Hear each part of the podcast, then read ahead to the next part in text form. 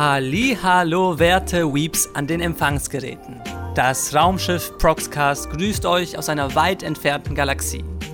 An Bord mit mir befindet sich der Erfinder des Waifu-Fluxkompensators, nicht Peter. Jo, servus. Jo, servus. Und der gentechnologisch modifizierte Bürgermeister von Neo Tokyo, Tayo. Hello there. Wuhu. Sehr gut. Mein Name ist Vasili und ich freue mich, mit meinen beiden Kumpanen diesen Proxcast zu bestreiten. Wir reden heute über Sci-Fi-Anime, über Science Fiction und ich hab Bock. Wie sieht's bei euch aus? Science Fiction! Woo! Yay! Oh, also ich glaube, ein Proxcast ist noch nie so enthusiastisch gestartet. Das, das, ist, das ist ein gutes Zeichen. Jetzt kannst du noch bergab gehen. Nee, bevor wir aber ähm, loslegen mit unserem Thema, starten wir wie ein Proxcast, wie wir es immer tun, nämlich mit der Frage, was wir zuletzt geschaut, gelesen, gehört, gezockt oder auf anderweitige Weise konsumiert haben. Und ich werfe den Ball direkt äh, nicht Peter zu. Sag mal, was hast du letzt, zuletzt Interessantes geschaut? Ähm, ich habe zuletzt äh, mir endlich äh, Kaiji weitergeschaut. Ähm, Kaiji. genau, dieser Zocker-Anime, ähm, Uh, ich der, liebe den. japanisch, der japanische Vorgänger von Squid Game. Also ist das Squid Game in gut. Genau, Squid also Game quasi gut. Squid Game das actually wirklich spannend ist, ja.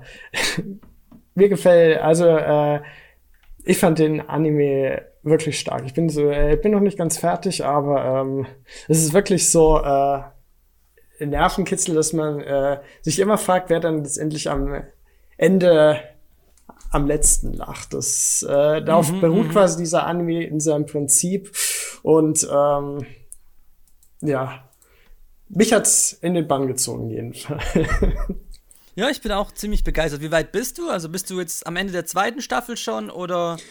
Ich bin noch bei Folge 14 der ersten Staffel, ehrlich ah, gesagt. okay, okay, gut. Also ich verspreche dir, es wird nur noch besser und Nerven, also Nervenkitzel, das habe ich auch gespürt. Ich glaube, ich kenne keinen Anime, bei dem wirklich mein Puls so spürbar hochgegangen ist. Also So spannend. wer, Wo, wo, wo Es wird- also, überhaupt? In Kaiji geht es äh, im. Prinzip um äh, einen Schuldner, der ähm, im Prinzip ein Leben äh, im Prekariat lebt und ähm, dann dort eines Tages die Gelegenheit bekommt, quasi ähm, an einem Spiel äh, auf einem großen Kreuzfahrtschiff teilzunehmen, das äh, im Prinzip einfach Schere, Stein, Papier ist. Aber ähm, diejenigen, die am Ende übrig bleiben, bekommen eine große Menge Geld, mit der sie ihre Schulden abbezahlen können. Und die Verlierer ähm, müssen quasi ein Jahr lang als Sklaven äh, auf dem Bau arbeiten. Okay, das hat Und wirklich äh, Game. Kaiji, die Hauptfigur, gibt sich natürlich die größte Mühe, die es gibt, um tunlichst seine Schulden zurückzuzahlen und nicht als Zwangsarbeiter zu enden. Und dadurch, dass quasi da so viele Mindgames sind, weil ja, äh, wie spielen jetzt die anderen, hat, äh, hat da irgendjemand gezinkte Karten oder so. Dadurch ähm, ergibt sich quasi wirklich äh, ein, ist dieser Anime wirklich sehr atemlos. Das heißt, man weiß nicht, was irgendwie jetzt als nächstes passiert und äh, ja, mich jetzt begeistert. ja, das und ich freue mich das schon auf die das- nächsten Folgen. Mhm, Das ist auch das, was mich begeistert. Es ist wirklich so ein psychologisches Glücksspiel um Leben oder Tod, mehr oder weniger. Ähm, und äh, eben, nicht Peter hat es angetönt, a- äh, anfangs spielen sie jetzt zum Beispiel Schere, Stein, Papier. Und das ist ja eigentlich ein, so ein simples Spiel, aber wir alle, wir, wir Genau. alle kennen Anime und wir, und wir wissen, wie man auch Das auf die Spitze treiben kann. auf die Spitze treiben kann. Ja, Schere, sehr Stein, gut, Papier, aber in 8D. genau, so ziemlich. Das trifft's perfekt. Okay, nice. Also, sehr gut. Tayo, erzähl mal du, was hast du zuletzt geschaut, gezockt, gehört? Bitte. Äh, ich habe zu, zuletzt die, ähm, den Airing-Anime How a Realist. Warte, nee, warte, das war der andere. How, The Genius Princess Guide to Raising a Nation Out of Debt. So, der andere Realist Hero Anime dieser Season. Genau. Also basically Das hört sich nach einer Visual Novel Adaption an. nach einer Light Novel dazu. Aber Also ja, ja. So, hm, worum geht's? Es geht um einen Prinz, der sein Land aus den Schulden holt. Wer hätte das gedacht? Es ist, es ist hm. ähm, kein Isekai-Anime, es ist ein Fantasy. Es ist eine Fantasy-Light Novel-Adaption, die, ah, wie soll ich sagen? Hm, sie verfolgt so einen ähnlichen Ansatz wie halt Realist Hero von wegen, ja, wir fokussieren uns auf Politik und machen das so dieses Länderspiel von wegen. Ähm, politische Intrigen sind halt der Hauptkern des Animes. Und ich muss sagen, ich finde den Anime sehr zwie, also so zweigespalten. So auf der einen Seite hast du halt so diese richtig äh, wacken Tropes, wie so, wie du sie, wie du sie überall findest. Aber auf der anderen Seite hast du halt dann auch actually interessantes so politische Intrigen. So mhm. der Aspekt so um die Politik ähm, ist halt wirklich interessant und das spricht mich auch wirklich an. Aber auf der anderen Seite hast du dann halt so diese teilweise echt äh, komödisch bös, böshaften äh, Antagonisten oder halt einfach diese einfach nur diese kompletten Idioten, die da teilweise ein Land führen. Mhm. Mhm. Aber ich muss sagen, der Anime gefällt mir dann trotzdem doch. Also ich bin da zu sehr äh, in diese Politik-Schiene drin, um das, um dann, als dass mir das nicht gefallen würde. Mhm. Und das ist auch jetzt der, der Aspekt, wodurch sich jetzt der Anime ein bisschen abhebt von seinen anderen Genrevertretern, würdest du sagen? Ähm, ja, kann ich jetzt nicht so genau sagen, weil ich habe actually Realist Hero nicht geschaut, weil mir die, okay. weil mir das Produktionsvalue da nicht so gefallen hat. okay. Ähm, also das Selling, also ich denke mal, was sie als äh, Intention, also, also als äh, Alleinstellungsmerkmal inten also als Intention hatten, war, dass der Prinz sein Land verkaufen möchte. Weil er selber ja so, ach so, äh, faul ist und bitte ein ruhiges Leben leben möchte und deshalb sein Land halt äh, weggeben will. Aber mhm. er hat, sie haben das in der ersten Folge so ein bisschen angesprochen und halt seinen Charakter da halt so wirklich komödisch überzogen, was, was mir nicht gefallen hat. Und danach halt dann nicht wieder aufgegriffen, was ich gut finde. Mhm. Also, mh, mm, sagen, es ist halt ein Anime, mit dem man schaut, wenn man gerade nichts anderes äh, zu sehen hat. Und diese Season hier ist ehrlich gesagt auch nicht wirklich, gibt nicht viel zum Sehen. Also ja, also ich schaue das wirklich nur, weil es, weil mir halt so der, diese dieser Story-Ansatz gefällt, von wegen Länderspiel mhm. und Politik. Okay. Würdest also, du sagen, dass der Anime eher, äh, was weiß ich, jetzt in eine düstere Richtung geht oder schon eher äh, lighthearted? Och, das äh, ist schon eher Comedy als es ist genau. auch Comedy. Okay. es ist, also es ist nicht, quasi nicht so in die Richtung von irgendwelchen absurden Mindgames. Oder nee, nee, nee, es ist, es ist nicht allzu seriös. Ein mhm, bisschen Comedy, bisschen Politik in einer etwas blassen Season. Gut, das klingt, das sind zwei gute Anime. Also, so, ich, ich merke mir mal den Anime und Jetzt äh, darf ich das machen, was Firo immer macht. Ich darf mich selbst fragen, was ich zuletzt geschaut habe. Ja, Vasili, was hast du zuletzt geschaut? Ach, danke, dass ihr fragt. Bei mir war es ein Anime, äh, der schon lange, schon wirklich lange auf meiner Watchlist ist und schon ein bisschen überfällig ist. Es handelt sich um Shirobako. Mhm. Kennt ihr den? Mhm. mhm. Ich habe es zumindest schon mal gehört. schon mal gehört, man gekannt. Ja, es ist halt, äh, es ist so, dass das, das, äh, wenn man, das was passiert, wenn man nach Google googelt, es ist das, äh, es ist ein Anime über Anime-Produktion. Es ist, ähm, genau, es ist äh, von PA Works und ist gar nicht mal so alt, aber ich, ich habe es schon lange auf dem Schirm, 2014.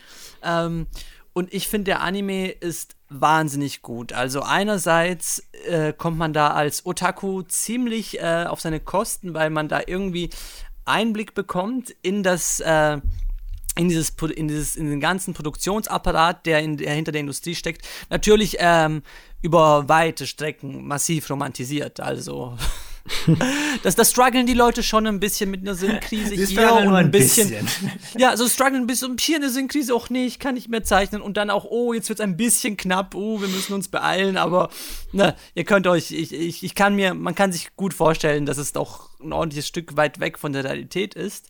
Aber was mich am Anime am meisten fesselt, ist neben diesem Aspekt, dass es halt irgendwie doch etwas äh, illustriert, dass eigentlich das, ich glaube, für alle Anime-Fans spannend ist, ist, ähm, diese, diese, diese, ähm, dass so der gesamte Cast, all dieser Leute vom äh, Regisseur über den Sounddesigner, über die einzelnen Animatoren, das sind alles äh, ziemlich eingefleischte Otakus und das, da, da, da identifiziert man sich dann plötzlich, wenn Und du, wenn cute du Girls, wenn ich das richtig im Kopf habe. Ganz genau. Und cute Girls, natürlich. Also, das, das widerspricht sich ja nicht, oder? Keineswegs. wird, wird nur besser Eben. hier. Wir drei sind der lebende Beweis dafür. Nee. nee, aber in dieser Hinsicht finde ich das eigentlich wirklich großartig. Es hat ein bisschen so einen wacky Humor, es hat, ein, es hat, es ist, es ist sehr, sehr, ähm, es, es, es, ist, es, ist, es hat eine sehr lebhafte Art und Weise, wie es das, das, das ist, dieses Slice of Lifeige äh, Büroalltag, wie es den darstellt, aber vor allem dieser, dieser Otaku-Spirit steckt da durch und durch drin und ich bin jetzt auch noch eher ziemlich am Anfang, aber finde ich ziemlich toll. Also wer den noch nicht gesehen hat, den empfehle ich auch. Und wenn es auch nur da ist, um zu, um bei Produktionsprozessen mitreden zu können. So, um Genau, zu, um ja. zu wissen, wie das überhaupt funktioniert, so Anime machen. Ja, also, also ein bisschen was lernt man da bestimmt. Also eben, ich glaube, das ist ähm, auch schon nur dafür lohnt es sich mal, um da mal so einen grundlegenden Blick auf die Art und Weise, wie ein Anime produziert wird, zu bekommen. Gut, gut, gut, gut. Ich glaube, wir haben unser erstes Segment überstanden und steigen jetzt ein in den Thementalk. Es geht um Raketen und Superroboter, um fortgeschrittene Technologien und noch weiter fortgeschrittene Gesellschaften und um Dystopien und Utopien. Nachdem wir in diesem renommierten Talk-Format, in diesem Proxcast schon über Sport, Anime und Horror-Anime und was weiß der was weiß der Geier noch was geredet haben, wird es nun endlich Zeit, um über Science Fiction zu reden. Wir haben euch wunderbare Geheimtipps mitgebracht und werden natürlich uns auch sehr ausführlich über das Genre unterhalten. Und ich möchte jetzt die Runde eröffnen, ähm, nicht mit einer Frage, sondern mit einer These, quasi um dem Science-Aspekt von Sci-Fi treu zu bleiben. Und dann möchte ich wissen, was ihr darüber denkt. Ich, meine These lautet, Science Fiction ist das bedeutsamste Genre für Anime. Zustimmung. Uh, das bedeutsamste. Das bedeutsamste, sage ich. Du stellst es gleich ganz oben an die Spitze. Also zumindest solange man Mecha dazu zählt, würde ich auf jeden Fall sagen, dass es insgesamt, wenn man äh, sich die Anfänge anschaut, mit Sicherheit äh, natürlich, äh, auch wenn es natürlich andere Werke gibt, die viel Einfluss hatten, würde ich sagen, dass das vermutlich äh, den größten Impact von allen hatte. Ich meine, ja, wenn man sich so die größten Animes der 2000er oder, oder auch davor anschaut, der erste, der erste Anime überhaupt war ein Science-Fiction-Anime mit Astro Boy. Der, der erste, der mit der, so- der so, ein, so ein internationaler Hit geworden ist, ne? Also der halt auch über die Grenzen Ja. Japans ähm, so Aufmerksamkeit erregen konnte. Und ich glaube, und das steckt auch ein also ich, die, meine These ist auch ein bisschen historisch angehaucht. Ich weiß, ich meine, jetzt aktuell, wir haben kurz die aktuelle Season angetönt. Ich glaube, Fantasy ist momentan dasjenige, was äh, sehr stark überwiegt in der aktuellen Wenn Anime-Landschaft. man es gelinde ausdrückt, ja. Wenn man es gelinde ausdrückt, gut.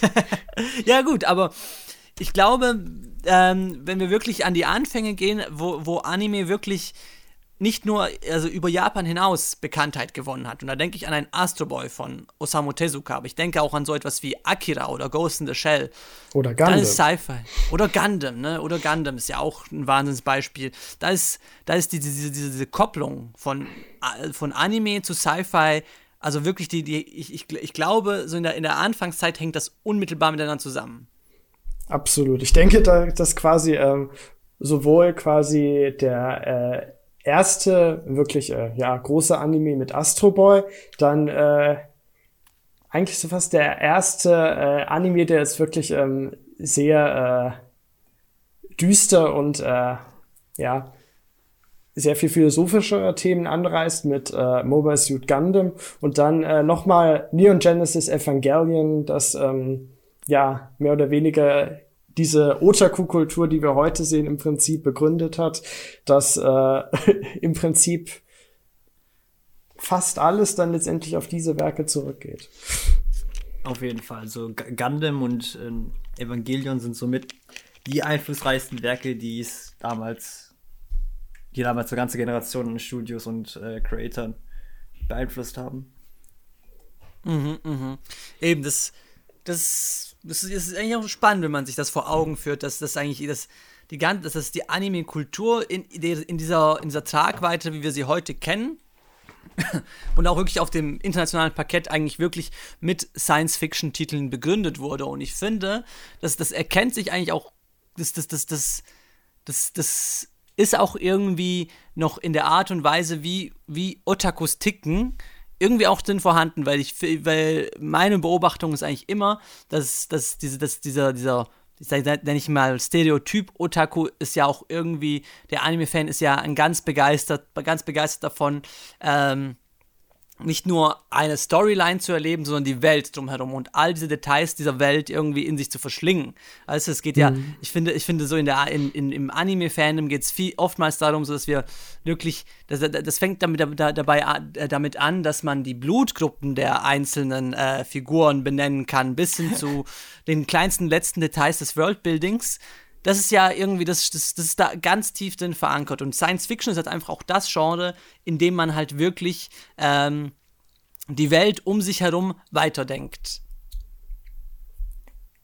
Auf jeden Fall. Also ich finde, das ist so die Essenz von Science Fiction, dass man das Bestehende nimmt und so weiterdenkt, dass man halt eine neue Vision davon, eine seine eigene Vision davon erschafft. So, wo Fantasy halt quasi aus ich sag mal, aus dem Nichts gegriffen bist, ist halt Science Fiction mhm. so quasi auf unserer heutigen Gesellschaft basierend, aber halt dann äh, 10, 20 Jahre in der Zukunft oder beziehungsweise in einer anderen Version.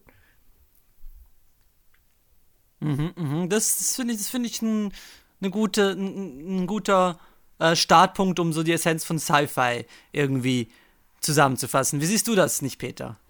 Ja, also das finde ich eigentlich auch äh, ich wirklich am spannendsten, dass man quasi ähm, sich wirklich äh, in was mich an dem Genre reizt, ist, dass man wirklich in sehr komplexen äh, Welten quasi wirklich, äh, ja, wie du es ja schon angesprochen hast, versch verschwinden kann, ähm, dass man dann aber ja auch immer noch ähm, quasi diesen Bezug zur Realität ähm, natürlich auch immer noch herstellt, weil natürlich ähm, gerade Science Fiction auch äh, immer besonders viel mit äh, politischem Kommentar beziehungsweise mit äh, Gesellschaftskritik ähm, zu tun hat, dass man quasi ähm, ja dann auch, äh, dass das quasi nicht komplett losgelöst ist, sondern dass man ähm, ja immer noch irgendwie so einen festen Faden hat, der ähm, dann der zur Gegenwart zurückführt.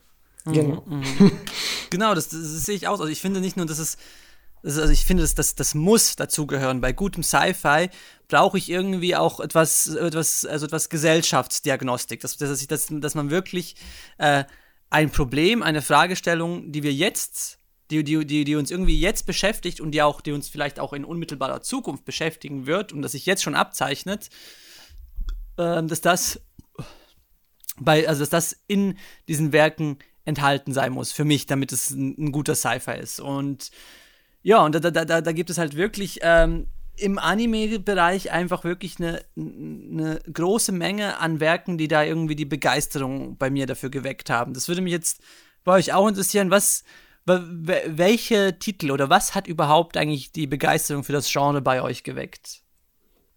Das ist actually eine gute Frage, weil ähm, ich kann mich erinnern, dass ich zuerst, ähm, das war wahrscheinlich mein erster Science-Fiction-Anime, den ich geschaut habe, war dieser ähm, Ghost in the Shell-Film von 1995. Ähm, mit äh, wirklich diesen sehr schweren und sehr getragenen, mit dieser sehr schweren, sehr getragenen Atmosphäre, äh, wo es da durch die Straßenschluchten mit Motoko Kusanagi zusammengeht. Interessanterweise hat mich das noch gar nicht mal so sehr gefesselt. Ich war schon irgendwie beeindruckt, aber ähm, war das dann doch irgendwie ein bisschen zu, äh, ja, vielleicht noch etwas zu abstrakt quasi, ähm, ja, wobei das natürlich auch äh, mittlerweile acht Jahre her ist, dass ich den Film gesehen habe wahrscheinlich. Ähm, aber der Anime, der mich dann quasi wirklich äh, gepackt hat im Science-Fiction-Bereich, müsste Psychopath gewesen sein.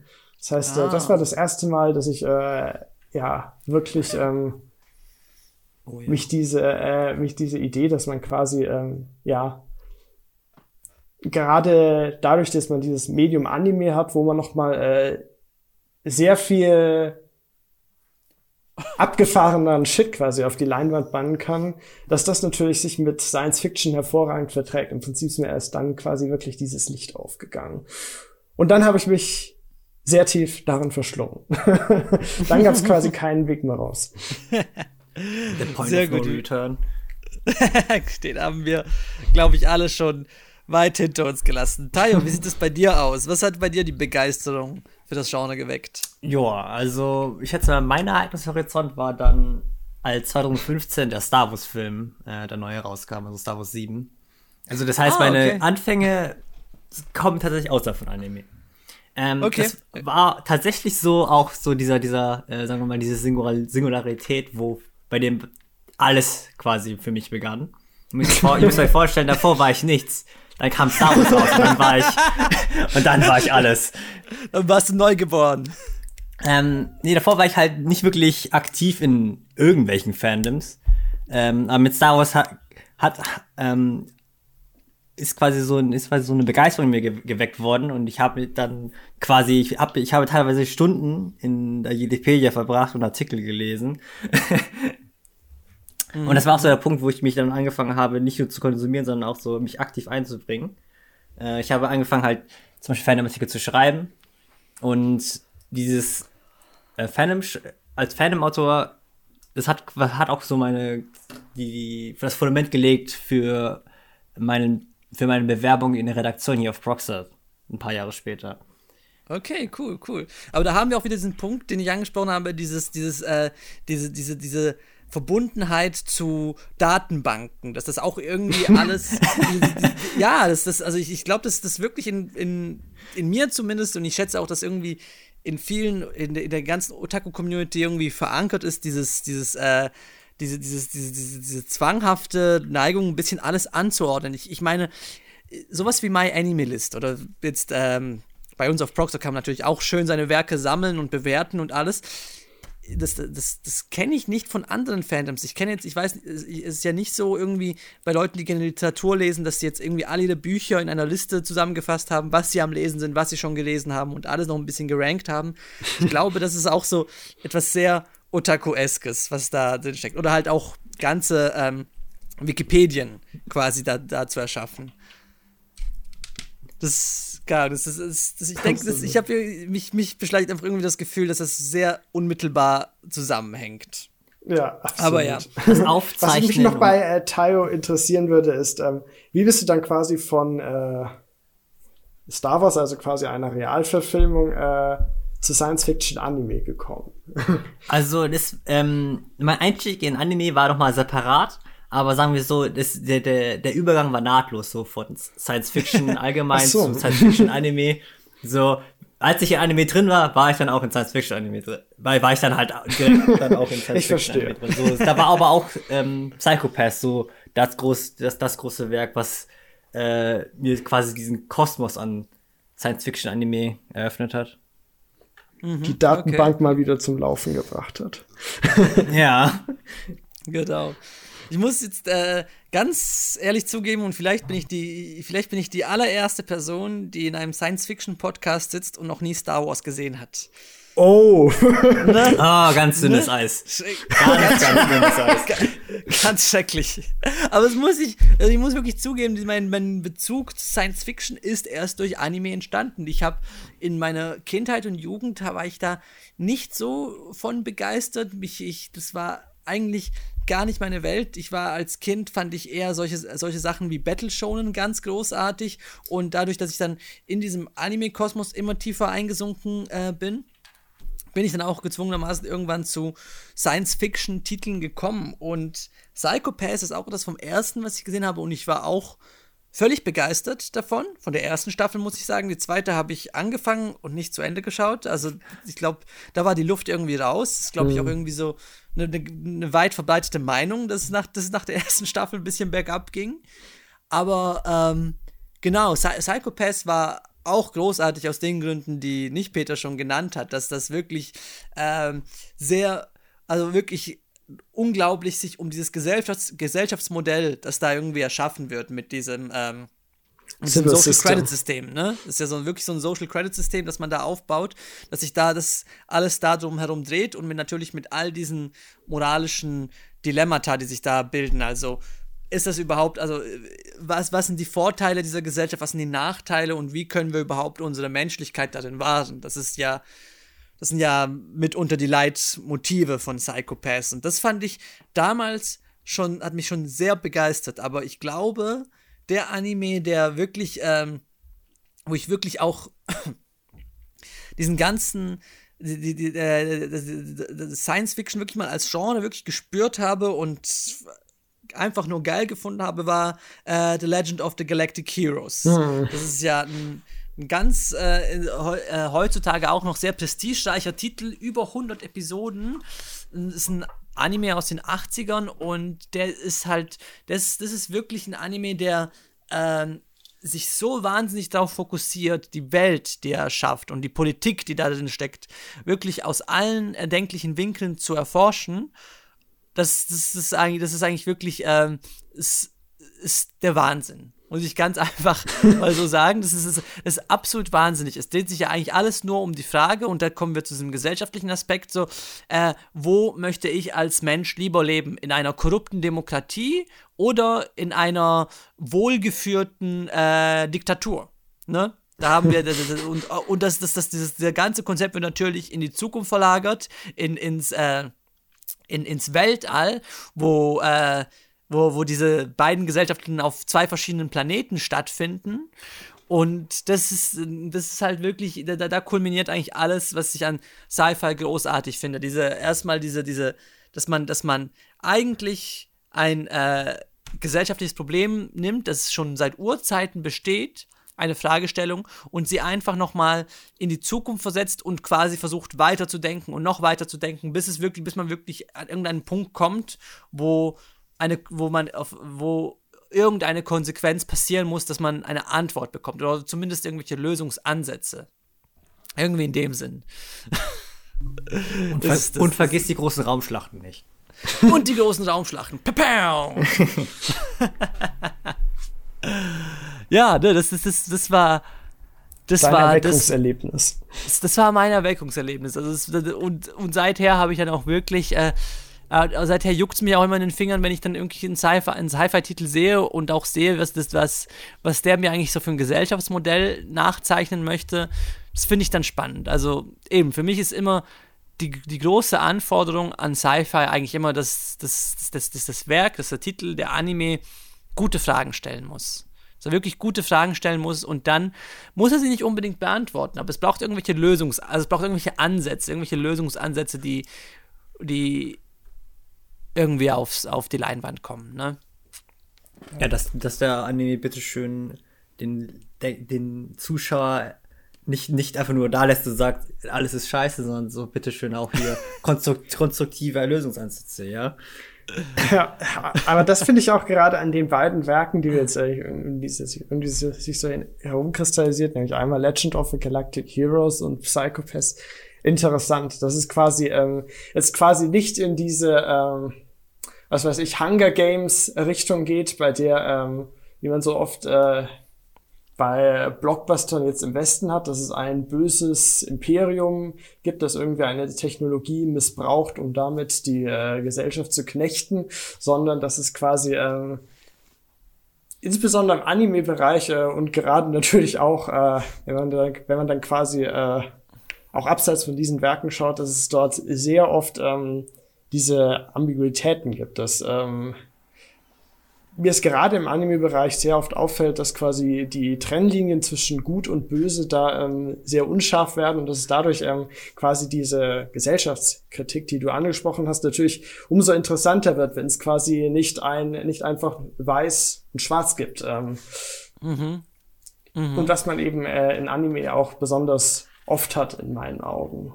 Das äh, war natürlich auch so etwas, was zum Beispiel mich extrem gereizt hat, äh, da quasi tiefer einzusteigen. Mhm, mh. Ja, auf jeden Fall. Und da muss man aber da muss man auch dazu sagen, dass leider diese Ambiguität äh, in so Mainstream-Werken in den letzten Jahren noch ein bisschen verloren gegangen ist. Also zumindest, zumindest ähm, was bei zumindest bei Nicht-Sci-Fi-Animes, die da doch sehr, teilweise doch sehr, äh, sagen wir mal, komödisch böshafte Antagonisten und halt dann diese schablonenhaft. Ja, und diese und, ja, und schablonhafte Protagonisten haben.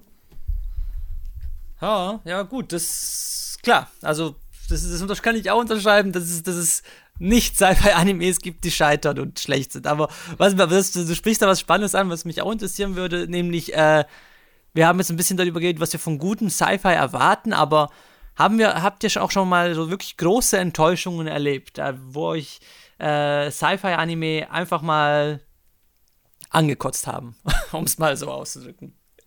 Hm. Das ist eine gute Frage. Haben. Uiuiui. Oder die euch einfach enttäuscht haben. Also irgendwas, was, was euch mit, also mit, wo ihr dachtet, ach nee, so geht das einfach nicht. Aber was mich, äh, das einzige, der einzige Science-Fiction-Anime, der jetzt mich jetzt nicht so gepackt hat, das war äh, Gundam Wing, der seltsamerweise im äh, amerikanischen Raum extrem populär ist, hier eher weniger und äh, ich kann es eigentlich relativ gut nachvollziehen, weil es im Prinzip einfach nur um äh, vier riesige Roboter geht, die wirklich über 20, 30 Folgen lang irgendwelche feindlichen Roboterdrohnen niedermähen und äh, es passiert einfach, äh, abgesehen davon, einfach nicht besonders viel. Also äh, ja, das, das wollte ich dann dann irgendwie, das, das hat mich dann doch irgendwie ein bisschen ernüchtert. Es war, es hatte trotzdem noch, äh, weil es dann vor allem zum Schlussen auf das Finale, als es dann quasi auf, wenn es dann quasi aufs Finale zugeht, dass dann quasi dann doch die Stakes ein bisschen höher sind, aber äh, ja, dadurch, dass man quasi diesen absolut overpowerten, äh, diese absolut overpowerten, äh, ja, Hauptfiguren hatte, war bei mir so ein bisschen, äh, war, hat sich dann bei mir dann doch ein bisschen Langeweile eingestellt, weil es einfach irgendwie an ja, echten Herausforderungen äh, gemangelt hat. Das war so ein bisschen zu Gundam. Zu viel Spektakel, zu wenig Substanz, meinst du? Ja, genau. Mhm, mhm, okay, das kann ich mir gut vorstellen. Ist vor allem, dass man das auch, dass man das einem als so als Gundam-Fan gar nicht schmeckt. Hattest du schon mal sowas, Tayo? Uh, mh, mir ist jetzt so beim Überlegen so ein Beatless eingefallen. Äh, Oh. Äh, das ist so ein Anime, da wo in der Gesellschaft ähm, Androiden allgegenwärtig geworden sind. Und äh, unser Protagonist ist leider eine Schablone, wie eben angesprochen.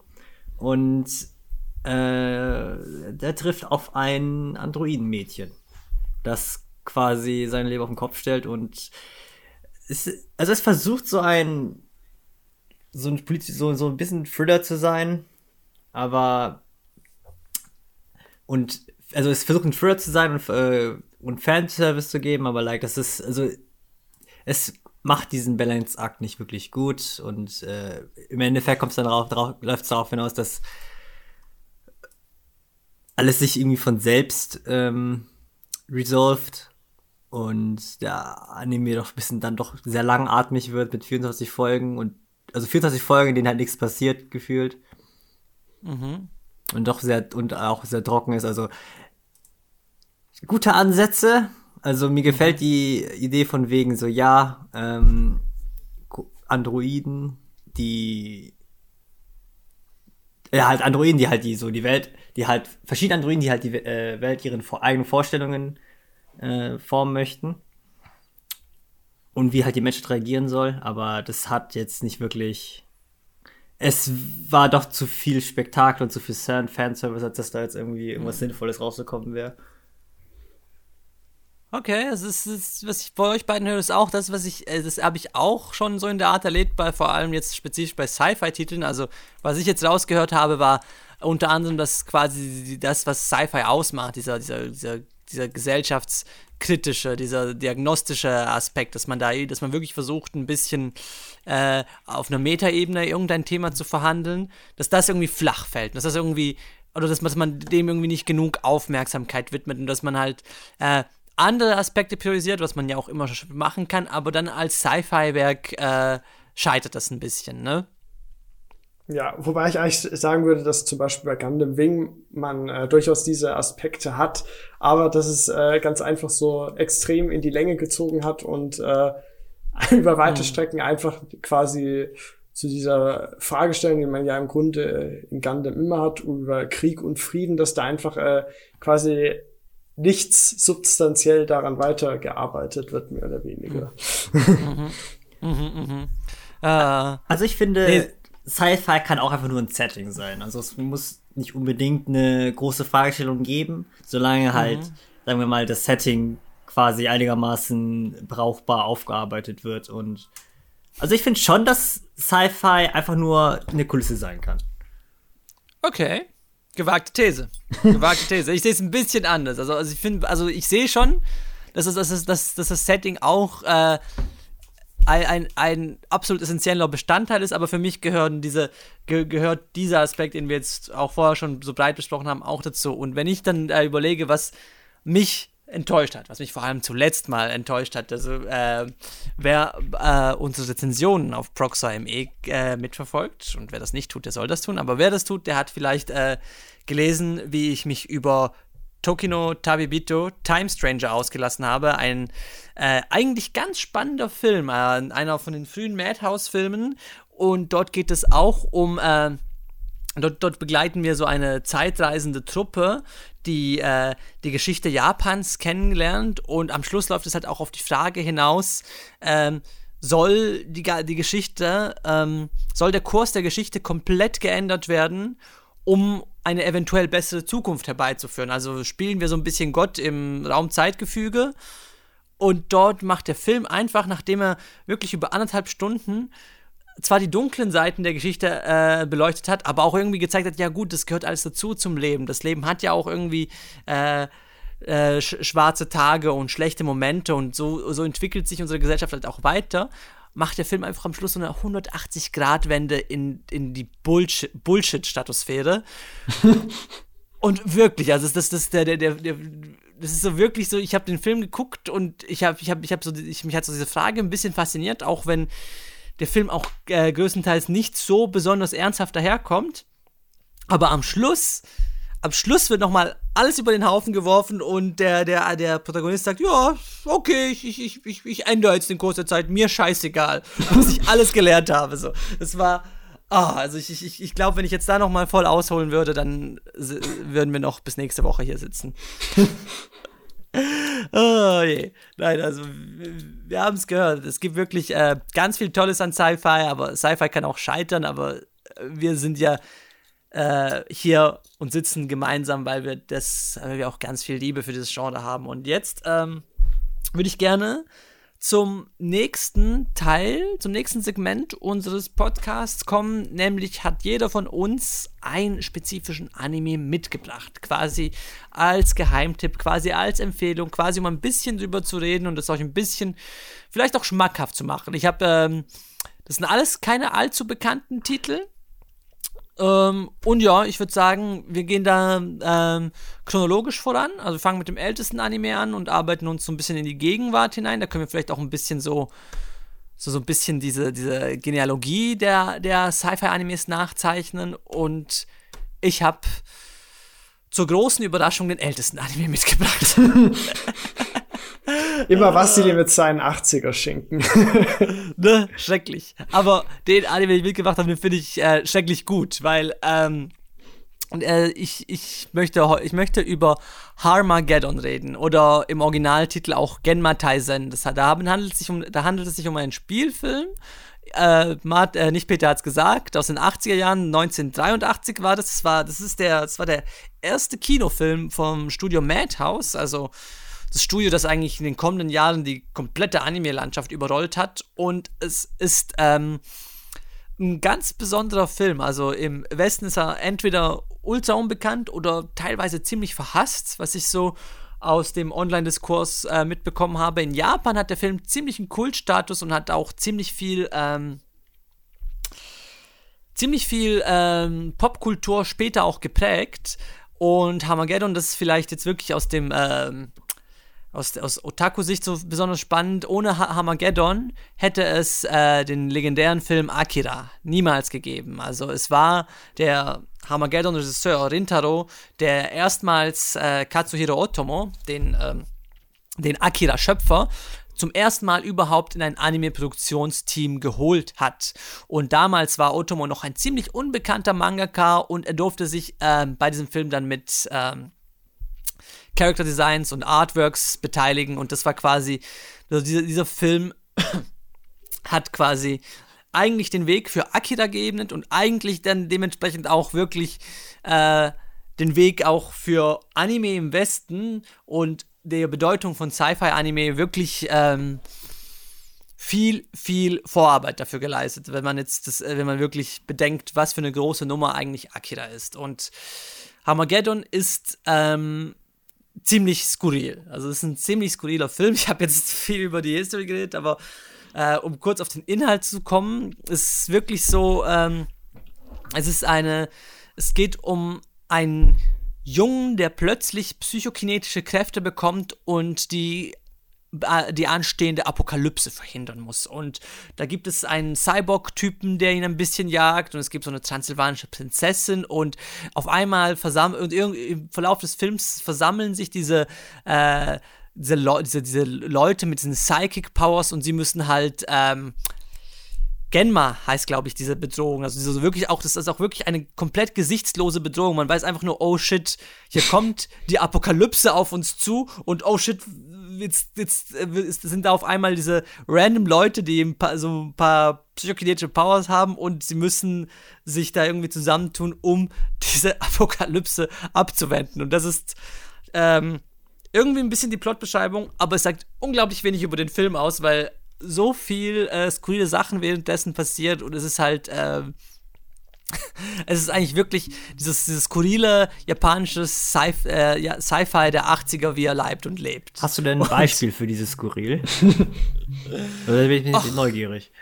Also was okay. mir zum Beispiel im Gedächtnis geblieben ist, wäre diese Szene, bei der ähm, der Protagonist in seinem Zimmer eingesperrt ist und vollkommen begeistert über seine neuen äh, Superkräfte ist, dann äh, allerlei Gegenstände im Raum herumschweben lässt, während irgendwie Mozarts eine kleine Nachtmusik im Hintergrund läuft. Das war so ein Moment, der mir bei dem Film im Gedächtnis geblieben ist. Ich denke, es sagt auch wirklich sehr viel darüber aus, wie bei äh, wie dieser Film geartet ist.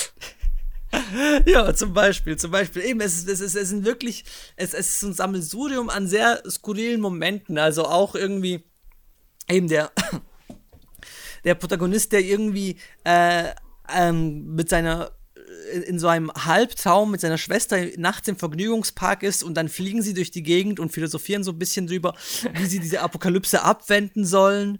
Oder gegen Schluss ist er auf einmal auf dem Weg zu diesem äh, finalen Fight und freundet und auf einmal freundet er sich mit allen Tieren an und die begleiten ihn und es ist also es ist es und am Ende schweben dann alle äh, in einer Art Hippie Sitzkreis äh, in den Kosmos hinauf, also quasi ähm, der Protagonist, der Cyborg, die transsilvanische Prinzessin, da gibt's auch noch äh, irgendwie einen stereotypisch dargestellten schwarzen Jungen aus Amerika, einen Indianer, mhm. ein, eine chinesische Frau, äh, einen buddhistischen Mönch, Mädchen. alle, was, eben, das ist, das, dann ist es dieser, dieser, super Hippie-Kreis. Ja, Tayo, du hättest einen Film schauen sollen, ich hab's noch gesagt.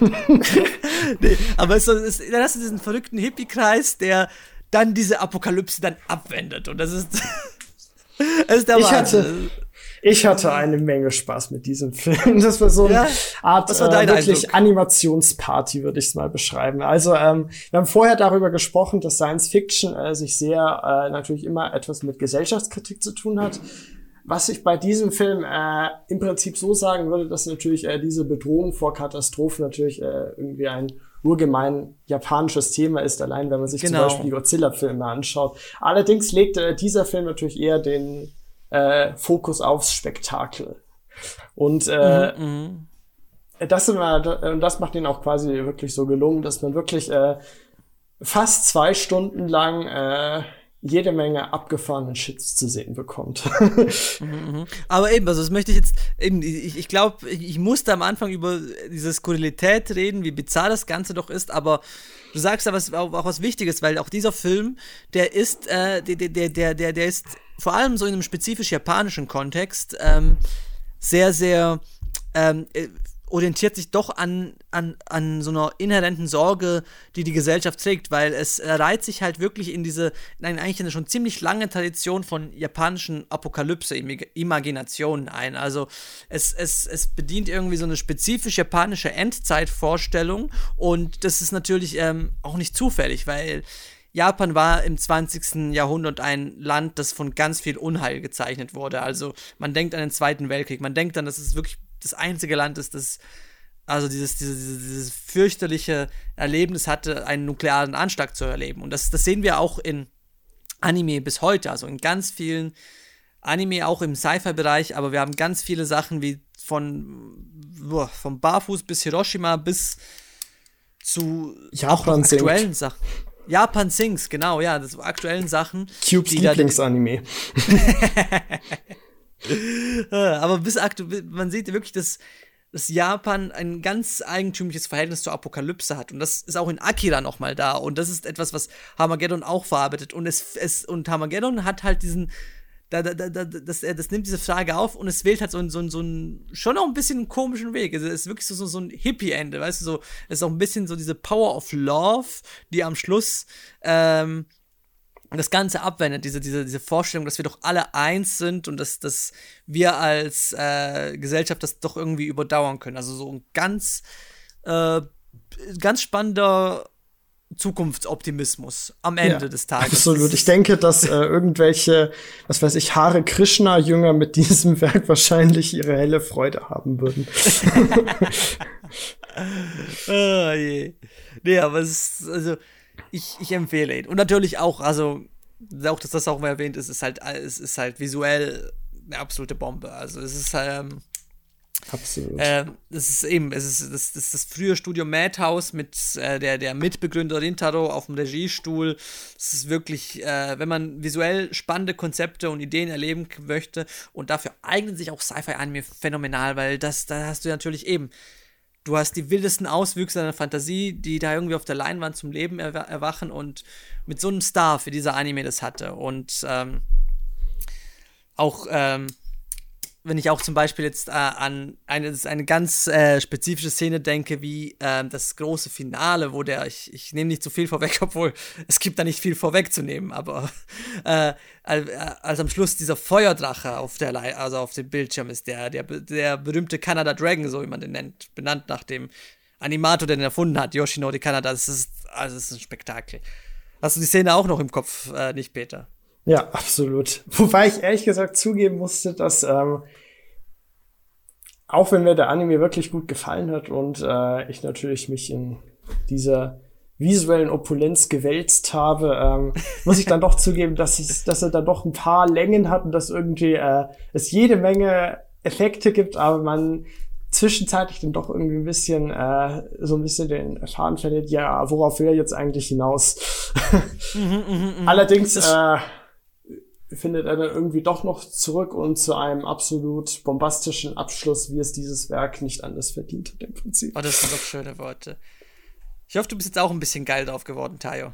das ist auf jeden Fall sehr interessant und like Transylvanische Prinzessin hört sich komplett aus dem Kontext, also so, ihr habt das ganze, ganze Zeit beschrieben und jetzt frage ich mich die ganze Zeit, was diese transylvanische Prinzessin damit auf sich hat. Sie stürzt ja, die kann in die Zukunft sehen. Ab. Ja, also sie stürzt erst am Anfang in einem Flugzeug, stürzt sie ab und dann hat sie die Vision, wie Genma, dieser rote Tod, dieser also so ein schwebender roter Totenkopf, wie er die Welt zerstören möchte und Natürlich. Aber sie wird zum Glück gerettet von dem Cyborg.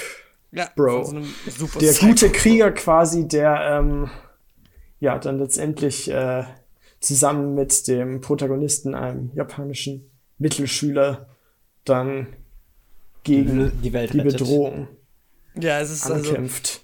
Also, die in Form eines äh, stereotypischen Briten mit Tweedjacke, Hut und eine Tasse Tee schon daherkommt. oh, okay, wir sehen, das ist ein ganz großes Clusterfuck, aber ich glaube, das ist, das ist halt auch das, was Sci-Fi sein kann. Es, ist, es können halt auch wirklich richtig wilde Auswüchse sein und irgendwo ist halt doch noch diese Basis, auf der wir uns irgendwie verständigen, was dieses Genre so ausmacht. Aber ja, ja. ich glaube, wir können, wir können zum nächsten Titel übergehen und ich glaube, das ist, da ist nicht Peter an der Reihe. Genau, jetzt sind wir, machen wir einen kleinen Zeitsprung mit unserer Zeitmaschine ins Jahr 2003 beziehungsweise 1999, wo der äh, ursprüngliche Manga von Makoto Yukimura rausgekommen ist, nämlich äh, ist mir um eine ganz besondere Perle äh, äh, der Anime Science Fiction, nämlich Planetes. Ähm, nicht Planets, sondern äh, Planetes griechisch für Wanderer quasi. Es geht äh, in bewährter Anime-Tradition, wo man eine sehr gewöhnliche Sache mit einer sehr außergewöhnlichen Sache ähm, verknüpft, geht es darum, geht es um Müllmänner und die Eroberung des Weltraums. Ähm, das heißt, man hat ähm, zwei Hauptfiguren, einmal ähm, Tanabe, die quasi die äh, personifizierte Liebe äh, in äh, quasi ähm, ja eine äh, junge Anwärterin, ähm, die quasi auf eine im Jahr 2075 auf eine äh, Raumstation kommt und dort ähm, als äh, Müllsammlerin quasi den Weltraumschrott äh, in der Erdumlaufbahn einsammelt. Das heißt, und dabei begegnet sie ähm, dem äh, männlichen Protagonisten äh, Hoshino Hachirota, das ist so ein äh, ja miese Peter könnte man fast sagen, in Anlehnung an meinen Namen. äh, und, ähm, was sich eigentlich dann im Prinzip relativ äh, ja geerdet anhört, äh, wird dann aber relativ bald zu einem äh, ja es geht wirklich sehr in diese äh, Drama-Ebene. Das heißt, ähm, man hatte natürlich auch irgendwann äh, eine Romance-Geschichte, äh, aber vor allem geht es quasi um den.